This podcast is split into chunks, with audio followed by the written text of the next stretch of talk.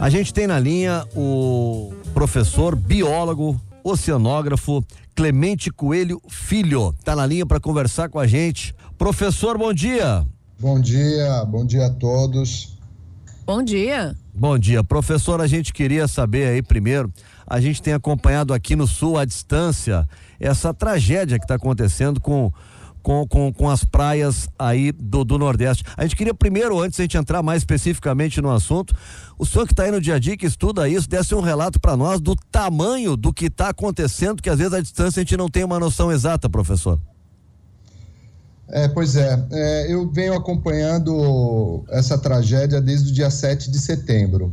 Né? O óleo chegou aqui no Nordeste em Pernambuco e foi subindo, derivando ao norte, chegando até o Maranhão, né? Com registros no dia 30 de agosto, mas oficialmente no dia 2 de setembro, né? E foi se acumulando, na verdade, não se imaginava a dimensão, né? Inicialmente se imaginou que essa tragédia era oriunda de lavagem de tanques de navio, mas a quantidade absurda de óleo que chegou nas nossas praias, nos nossos rios, é, já botou aí um sinal de alerta, é, principalmente na comunidade científica, né? na academia, que preocupado com isso, já sabendo do que se tratava e dos impactos, levantou então um alerta e, e, e aí começou-se toda uma articulação nas redes sociais. Né? Eu, não, eu arrisco em dizer que foi a maior, uh, o maior impacto ambiental, a maior tragédia ambiental é, do litoral brasileiro.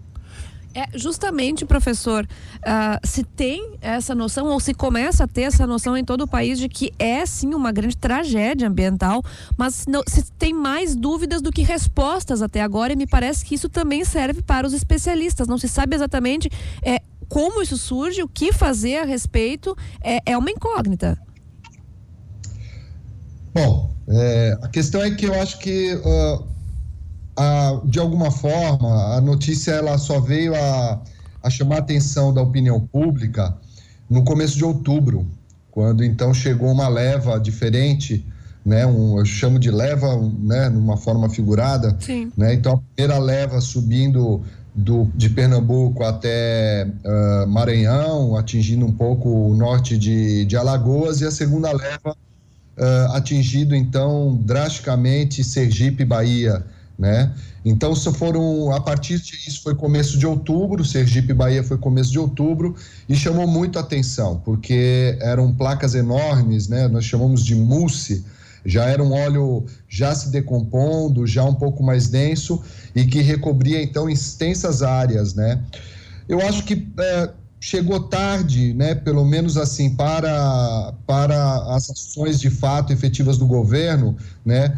Os, as medidas de contenção, principalmente, né? E de remediação foi feito um trabalho de formiguinha com a ajuda da sociedade, mas principalmente de contenção. Esse óleo ele migra em subsuperfície, né, abaixo da coluna d'água, é muito difícil ser visualizado.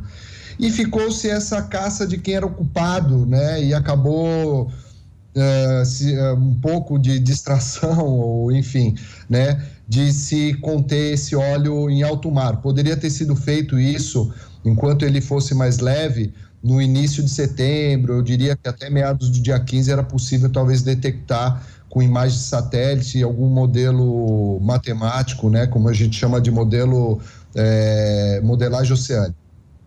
Agora, nós, nós estamos bem de equipamento para olhar isso, professor, porque Olha a tragédia que aconteceu, não é pouca coisa, né? E a gente não conseguiu, é, não tem um satélite, nada que visualize a origem, é, quem teria cometido esse crime ecológico, como é que isso teria acontecido. Nós não temos uma imagem sobre isso. Nós não estamos um pouco desprotegidos nesse sentido, professor?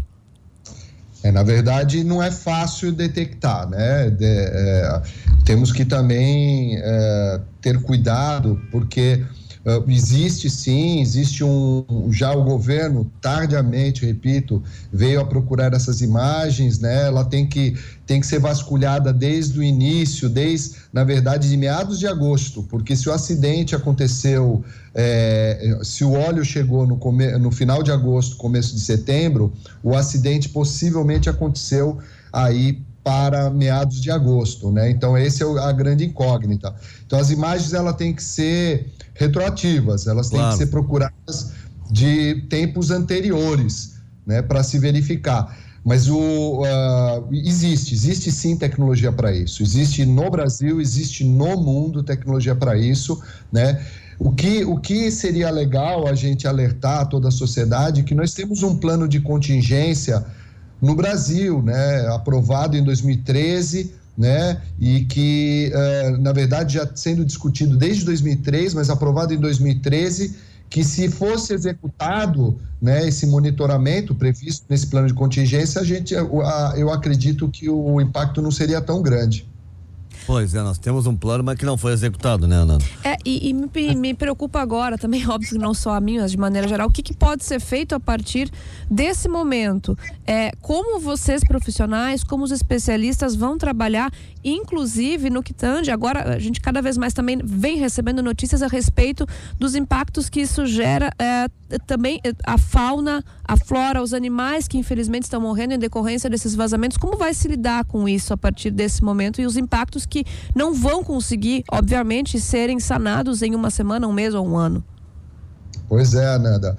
É, é preocupante de fato, né? É uma, uma, uma coisa que uh, estamos discutindo em rede, né? Se, tem um lado positivo, Nanda. Na verdade, eu acho que eu nunca vi uma rede tão firme, forte, o reencontro de muitos amigos, especialistas, de organizações não governamentais, todas unidas numa causa só. Isso tem um lado positivo, né? E, e realmente, assim, até as, a manifestação das pessoas, da opinião pública nas redes sociais. É, inicialmente, quando o óleo chega na, na, na, na linha de costa, ele tem um impacto agudo. Né? A sua decomposição, né? Eh, durante o processo de decomposição, ele acaba liberando substâncias tóxicas, metais pesados, hidrocarbonetos, é um impacto silencioso, né, invisível, né, que contamina toda a cadeia alimentar. Isso é. nós vamos perceber daqui a um tempo. Agora, o, o Ibama dá um número de, de mortes de animais, eu estava lendo uma reportagem. O senhor contesta esse número, o senhor acha que é maior, professor?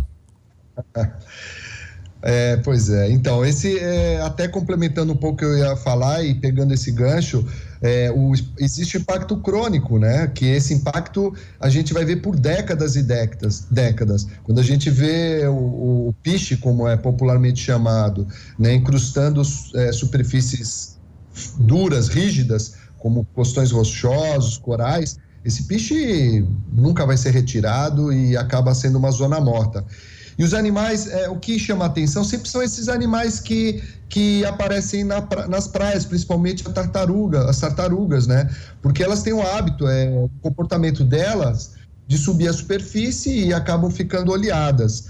O número com, que é contabilizado pelo IBAMA, que eu acho que chegou a mais ou menos 17, ele é um número muito menor, muito menor do que de fato deve ser. Né? A gente tem que lembrar que o contingente de analistas ambientais é ínfimo perto dessa imensa área. Então, é uma questão, um problema logístico de identificação. A gente tem acompanhado organizações não governamentais que tem feito monitoramento e, e, a cada dia aparece coisa nova. Tem uma outra questão uma... também que é, obviamente, é secundária quando se fala do impacto ambiental que isso vai ter, mas querendo ou não, as comunidades, a sociedade no Nordeste como um todo importa sim que é a questão do turismo que acaba sendo prejudicado. Vocês têm alguma uh, algum dado a esse respeito, professor, de como deve ser agora? A gente está chegando em temporada de verão. Isso deve impactar uh, o, o número de praias atingidas, o número de comunidades atingidas vai sofrer também economicamente em virtude disso? Exatamente, Ananda. Não só o turismo, mas a pesca, né? A gente tem ouvido muitos relatos Fato, a pesca, claro.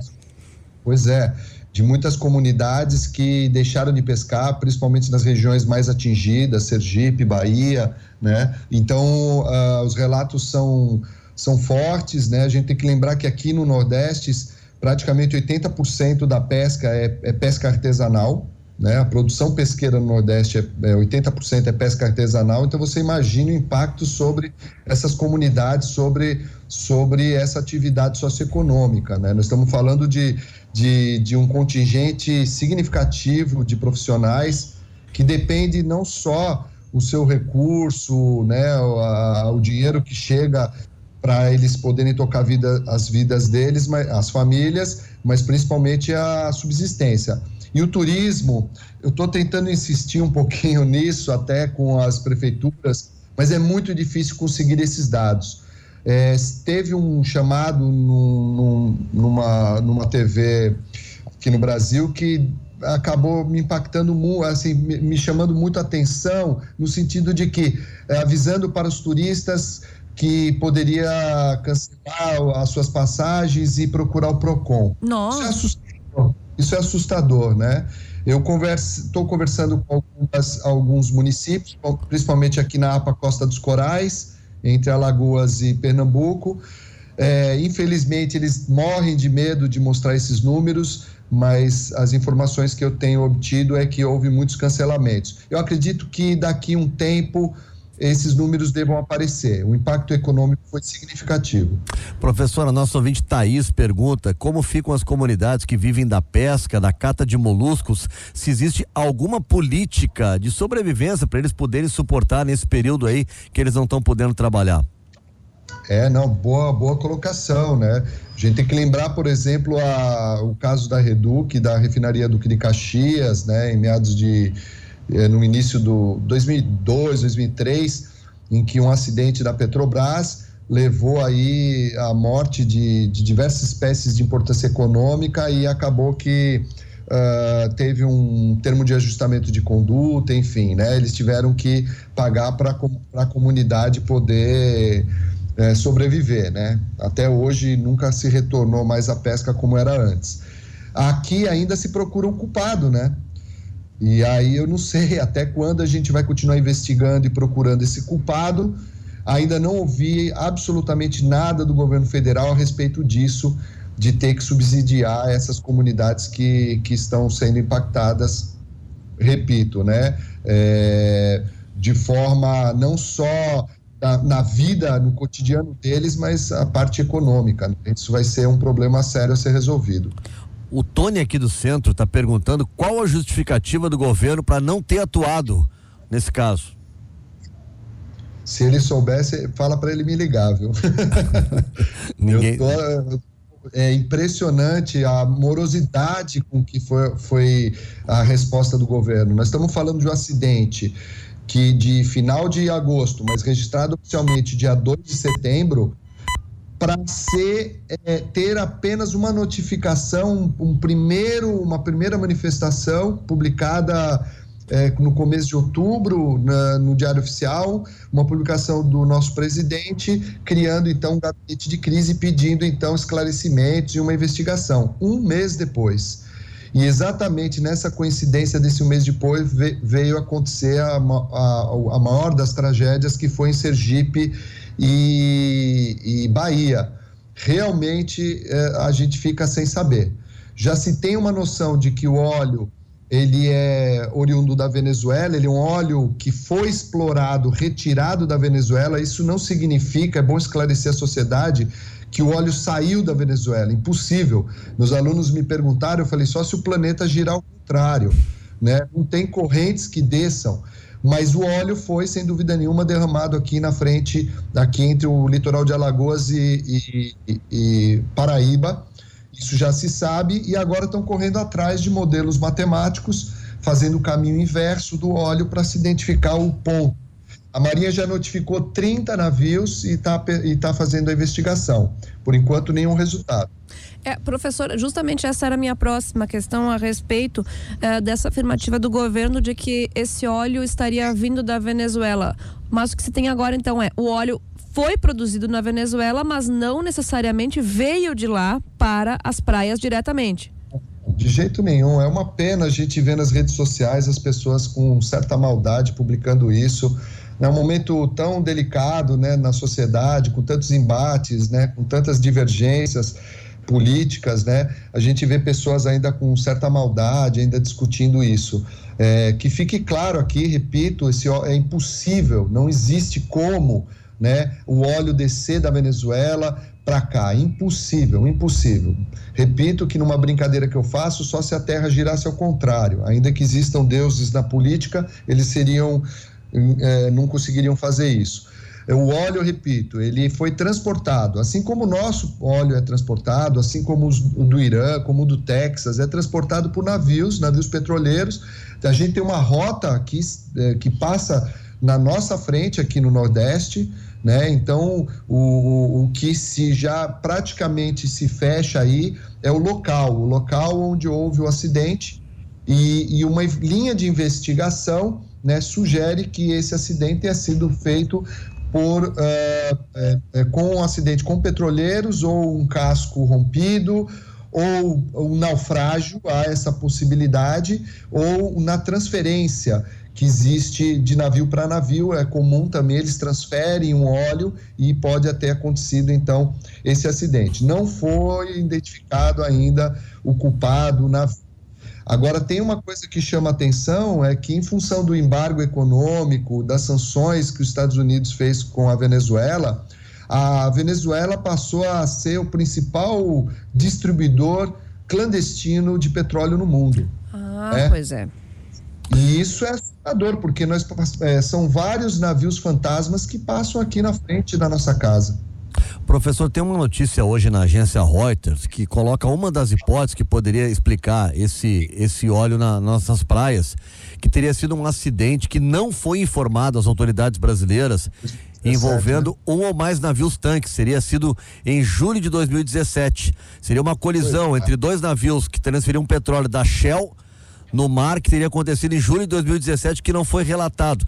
Essa possibilidade foi levantada hoje pela agência Reuters.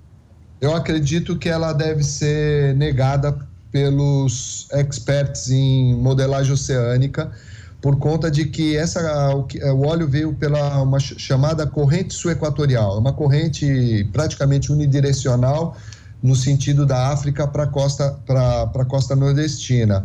Né? Então, esse óleo que foi derramado nesse local, ele teria passado, então, é, veio rapidamente para cá, né? o que, por enquanto, é, segue uh, essa hipótese mais provável.